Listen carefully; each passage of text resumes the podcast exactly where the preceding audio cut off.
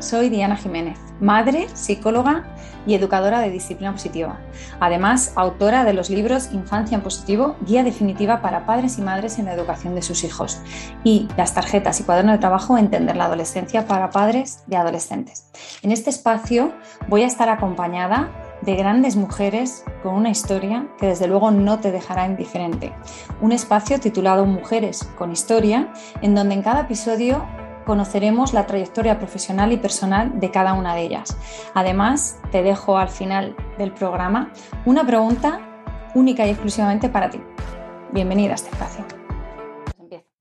Hoy en Mujeres con Historia tengo la suerte de estar acompañada de una gran mujer, Lucía Jiménez. Ella es actriz de fama internacional con una personalidad única y un gran talento y ya de joven se sintió atraída por la música y por las artes escénicas. De hecho, en su juventud montó un grupo llamado Domina Cabra y saltó al cine con la película cómica La Buena Vida, nominada a los premios Goya y la podemos encontrar en el cine, en el teatro. Yo, de hecho, tuve la suerte de poderla ver al otro lado de la cama. Y ahora en televisión, ella empezó con A salir de clase, si no me equivoco, y está triunfando con Madres, donde nos tiene a todos con el alma en vilo, expectantes a lo que va a pasar. Bienvenida, Lucía. Pues muchas gracias, Diana. Qué bonitas tus palabras y, encantada de estar aquí en este espacio contigo compartiendo, porque además te sigo desde hace tiempo. Me gusta mucho todo lo que, lo que cuentas, inspiras todo el rato. Es, es un gusto estar aquí. Así que, bueno, pues vamos a pasar un rato.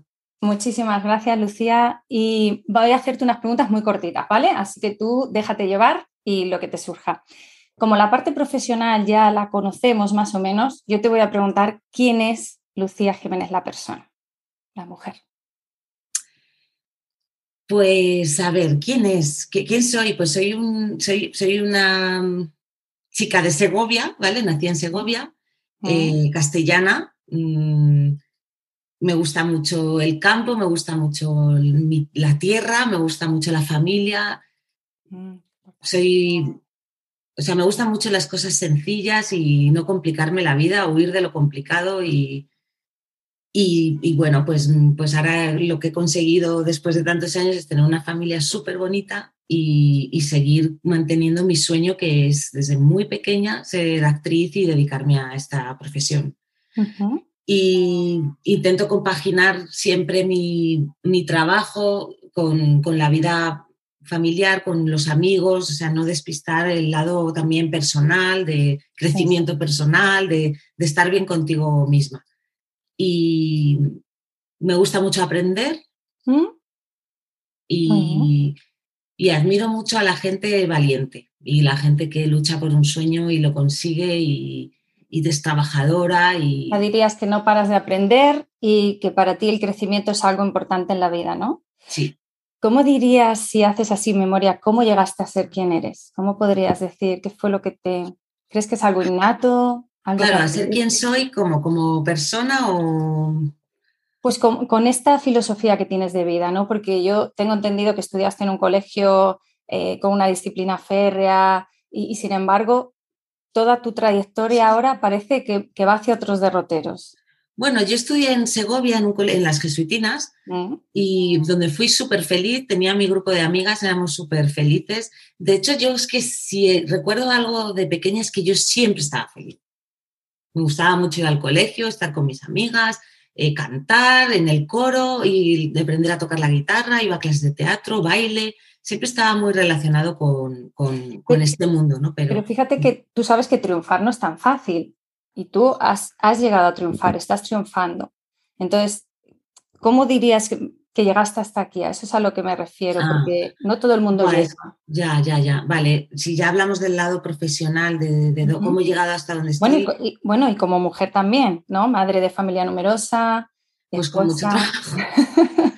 con mucho trabajo y mucha generosidad, pero yo sí que dividiría el lado profesional del lado familiar que para mí los dos están unidos y, son necesarios, pero el lado familiar, pues con mucho trabajo, con, con, la, con muchos deseos de tener una familia, porque bueno, hay gente que a lo mejor no tiene ese deseo, y con la suerte de haber encontrado un compañero de viaje, pues que es para mí la persona más importante en mi vida. y sin él no podría tener una familia tan bonita como la que tengo y compartir las cosas buenas y las cosas malas. Y si echas la vista atrás, ¿hubo algún momento difícil en tu vida? ¿Dirías que ha habido algún momento que te haya marcado especialmente? Mm. Bueno, yo creo que, yo creo mucho en las edades de Saturno, ¿no? que como cada siete años pasan cosas relevantes que te van a hacer madurar y aprender y estás en la evolución, ¿no?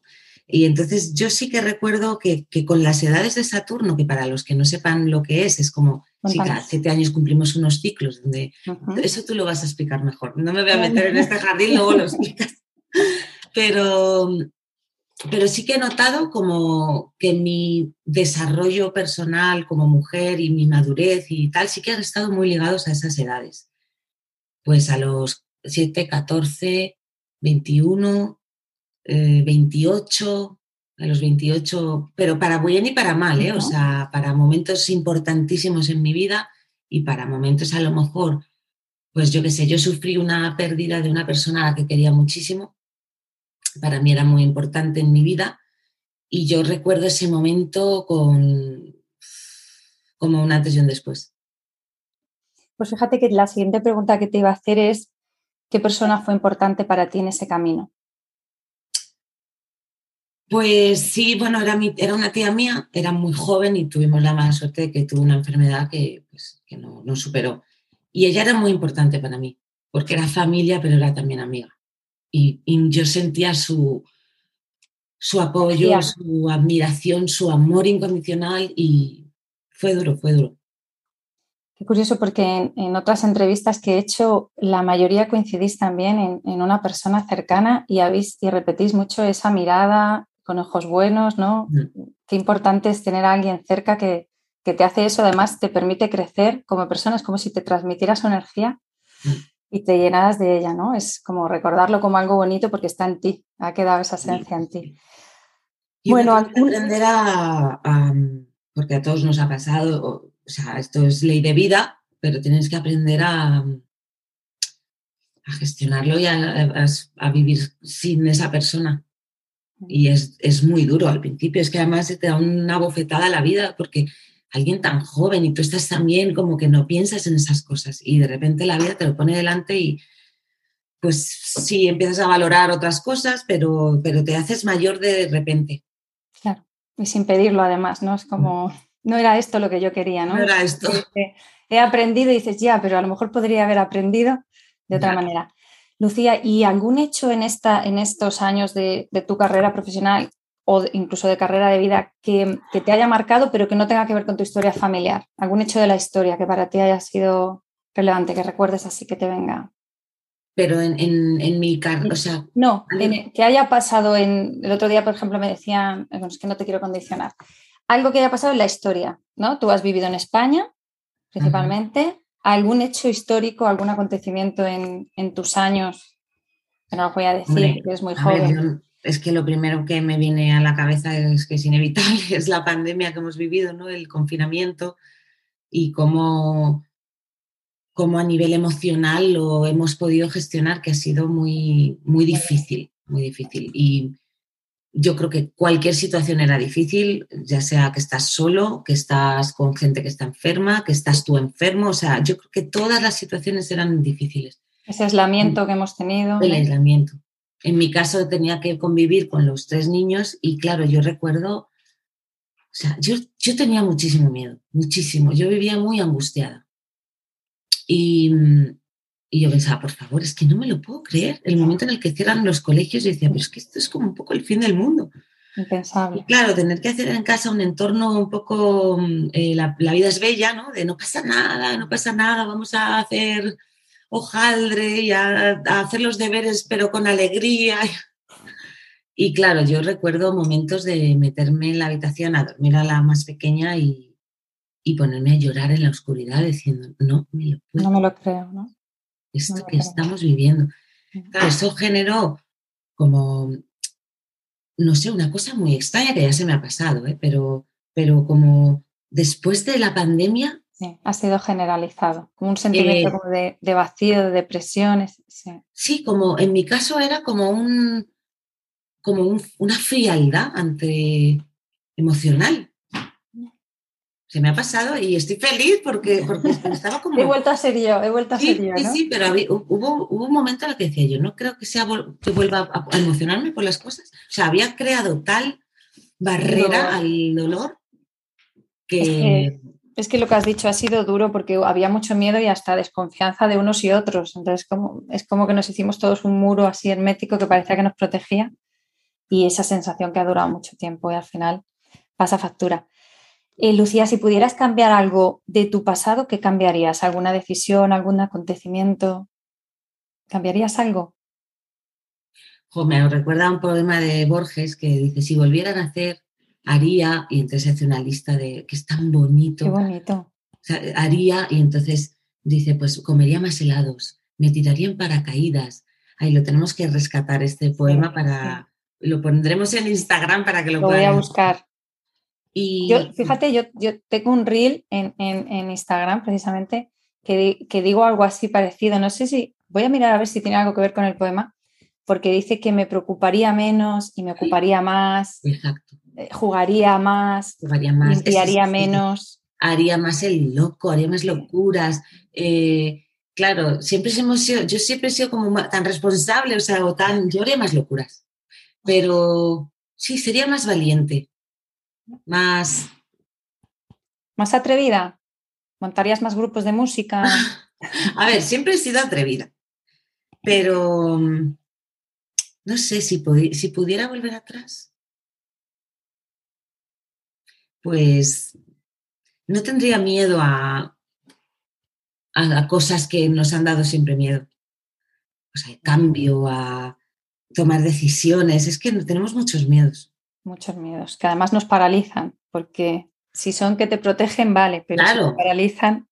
¿Y qué le dirías a una mujer que esté ahora pasando por, una situación difícil?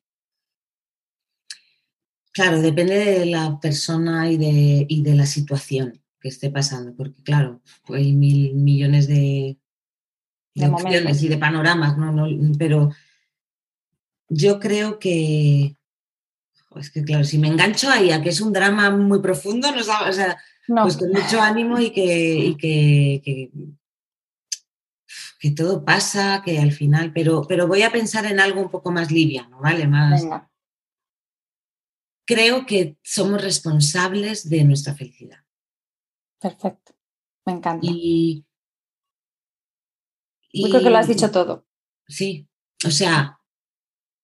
Hacerte cargo hacerte cargo. O sea, si algo no te gusta, si algo te está haciendo eh, infeliz, si algo no te hace evolucionar, si te tiene triste o bloqueado, si no es algo que no se puede cambiar, que, hay cosas horribles y ahí es que es Ahí hay que aceptarlo, no hay otra más. Pues claro, aceptarlo.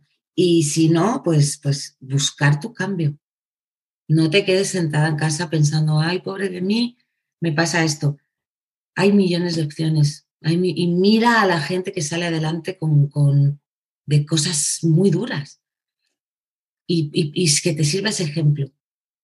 A mí no me gusta quedarme en la víctima, en, casa, en, ay, es que mira, es que me pasa, yo siempre ando buscando y si me encuentro mal, intento buscar una solución. Y por supuesto que muchas veces estoy mal y, y me dan bajones como a todo el mundo y pienso, guau, yo qué sé, tendrán como crisis pero intento buscar la luz. Bonito, está aliento. Entonces, ¿me dirías que eres más de pasado, presente o futuro? ¿Dónde te ves mejor, más cómoda? Pues mira, yo soy muy del futuro, ¿vale? Siempre estoy pensando en, lo que voy a hacer, en, en, la agenda, en, ay, pues esto, lo otro, siempre estoy soñando siempre con el futuro y lo visualizo y me encanta y lo disfruto mucho, pero creo que mi aprendizaje sería disfrutar más del presente. Y ahora o está una, una, pregunta que a lo mejor no sé si volverías al pasado o preferirías ver tu futuro. No, me no volvería al pasado. Hombre, a lo mejor con 60 te digo, pues sí, me gustaría volver a los 30, 43. O a los 43 o a los 40 o los 40, pero ahora mismo estoy bien, estoy bien. Eh, me gusta esta época. Eh, y el pasado engancha mucho. Hay, yo que sé, hay cosas como que ya está, lo has vivido todo, gracias a todo lo que he vivido, pero hay que mirar hacia adelante. ¿Y volverías a la época de la prepandemia o la que nos va a venir después? Hombre, me encantaría volver a la época prepandemia.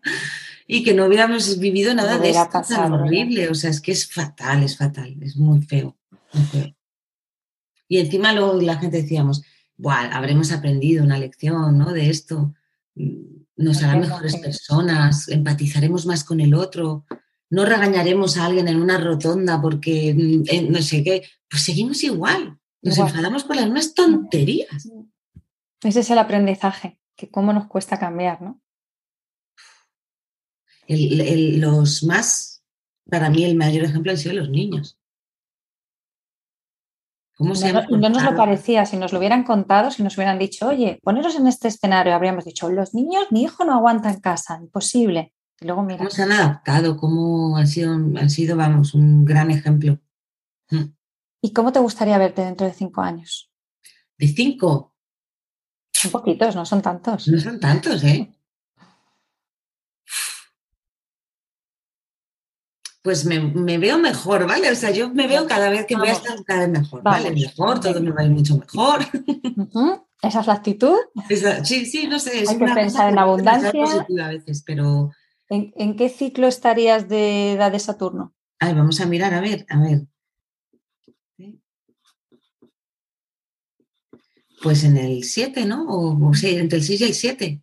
Pero todavía no estaría... me faltarían dos años.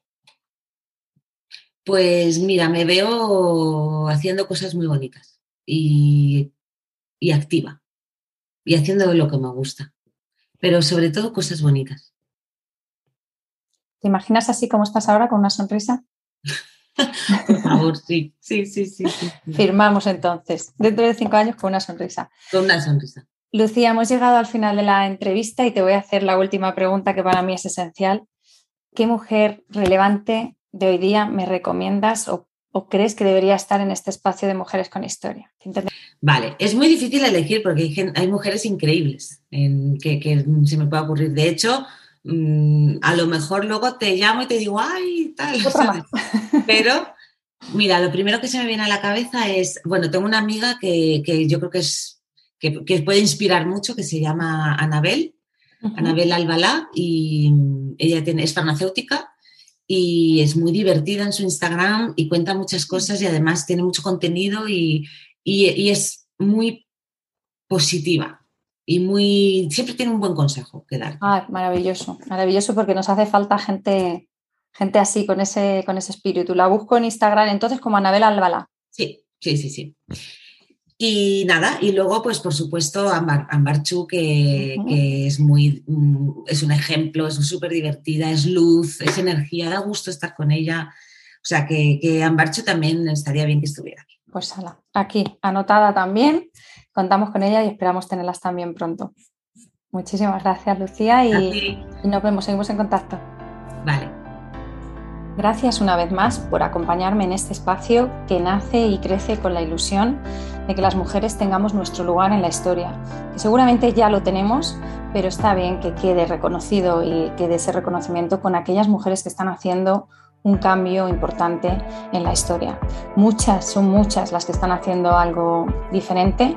No podemos tenerlas a todas, pero sí te animo a que me recomiendes y que me digas a qué mujer consideras que debería traer a este espacio y que no debe faltar para tener su lugar y su reconocimiento. Un abrazo y nos vemos en el siguiente episodio.